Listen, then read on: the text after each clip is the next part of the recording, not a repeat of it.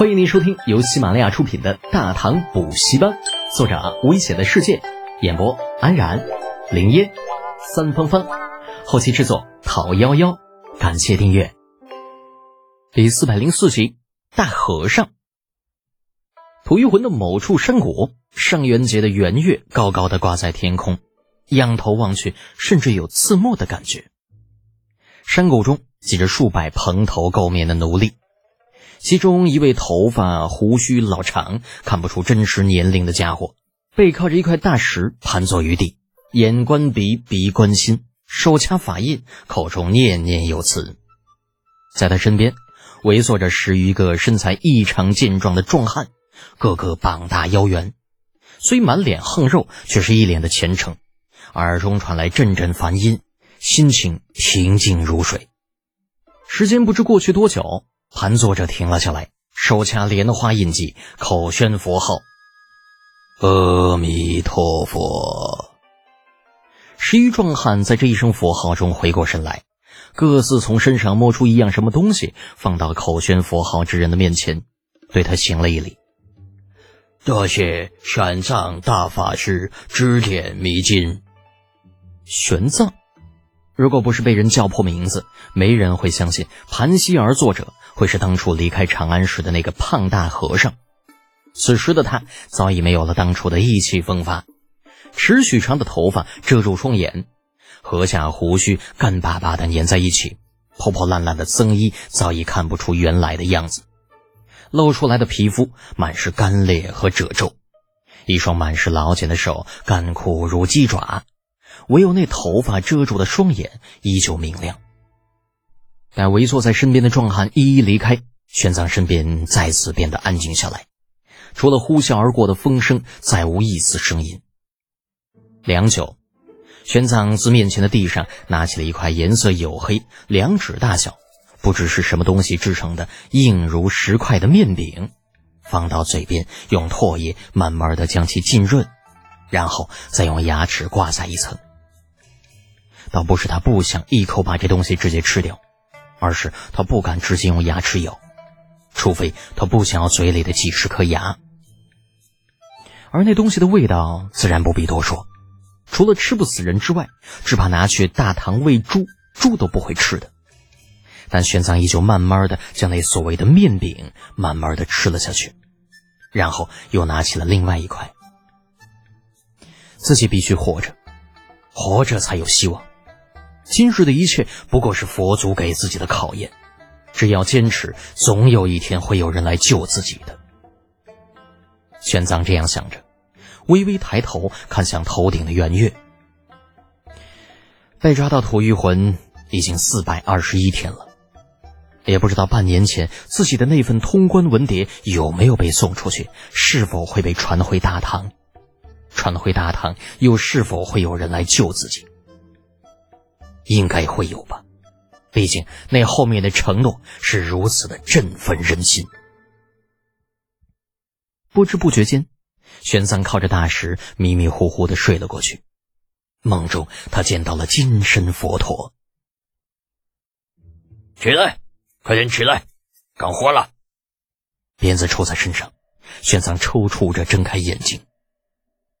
面前是一个拿着皮鞭的吐玉魂士兵。正狞笑着抬起手。四百多天足够让玄奘基本掌握一门外语，不敢拖沓，以最快的速度从地上站起来，在凶神恶煞般的吐玉魂士兵驱赶下，领了工具，走向不远处的伐木场。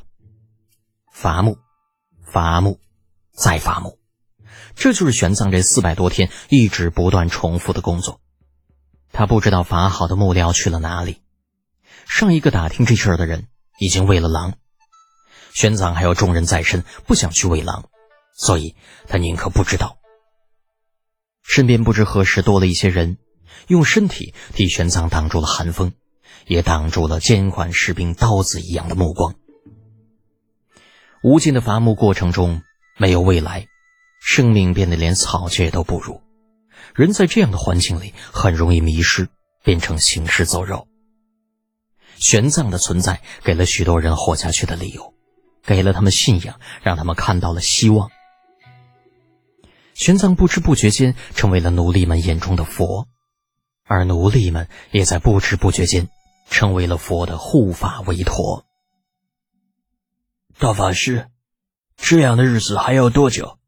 我觉得我快要坚持不下去了。一个声音在玄奘的耳边响起：“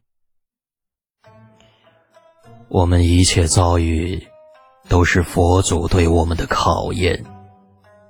无论富贵。”贫穷，你可以把这一切当成是一种修行，而修行总有修成正果的一日。到了那天，便可得大自在。玄奘的声音在众人中响起，声音不大，但却使得众人坚定了活下去的信心。哪怕他们并不知道正果是什么，大自在。又是什么？太阳渐渐自山巅探出头来，带给奴隶们丝丝温暖，让奴隶们升起希望。长安，东市，养心斋。薛仁贵，薛礼、薛仁贵，望着面前各自抱着一只洗衣用的木盆，盆中盛满米饭，巨按大脚的两头吃货。李浩眼角狂跳，耳边似乎响起铜钱哗哗流淌出去的声音。嗯，铁柱顾不上其他，一边吃一边点头，看上去就像是好几天都没有吃过饭一样。李浩没心思搭理这两头吞金兽，转头看坐在一旁局促不安的万雪彤。万小姐是吧？万雪彤连忙站起来：“世子，啊，坐坐坐，不用紧张。”李浩笑着摆摆手，看也不看正竖着耳朵倾听这边动静的薛仁贵。既然你与仁贵相合，那便是自己人，用不着客套。谢世子。万雪彤再度施了一礼，重新坐下。李浩张了张嘴，却发现突然不知道应该说些什么了。历史上，薛仁贵的原配夫人应该是姓柳，出身普通，可面前这位却是县令家的大小姐。出身虽然说不上有多高贵，却比普通人家的柳氏强上不知多少倍。这是要闹哪样呢？难道老子真就是那只大名鼎鼎的啊大扑棱蛾子？虽然薛仁贵与万雪彤两人之间谁都没有公开他们的关系，可是李浩又不是傻逼。绛州与长安相距虽然不远，但也有数百里，这点距离放在后世可能不算什么，开车一天就能打个来回。但是放在离家五里就算出远门的这个大唐世界，那绝对属于背井离乡。一个县令的女儿跟着一个年龄相仿的男子背井离乡外出打拼，这能是普通男女关系吗？别开玩笑，这说出去只怕连铁柱都不信。为了避免不必要的麻烦，李浩觉得有些话还是提前说清楚比较好。干咳了一声，问道。呃，令尊问府君身体还好吧？托世子的福，家父身体康健。万雪彤微微点头致意。那个，这尼玛叫什么事儿啊？老子还是个孩子，为什么就让老子做一些大人才能做的事情呢？李浩暗自吐槽了一句，顿了顿，问道：“呃，万小姐啊，在下有句话，不知当问不当问。”世子请讲。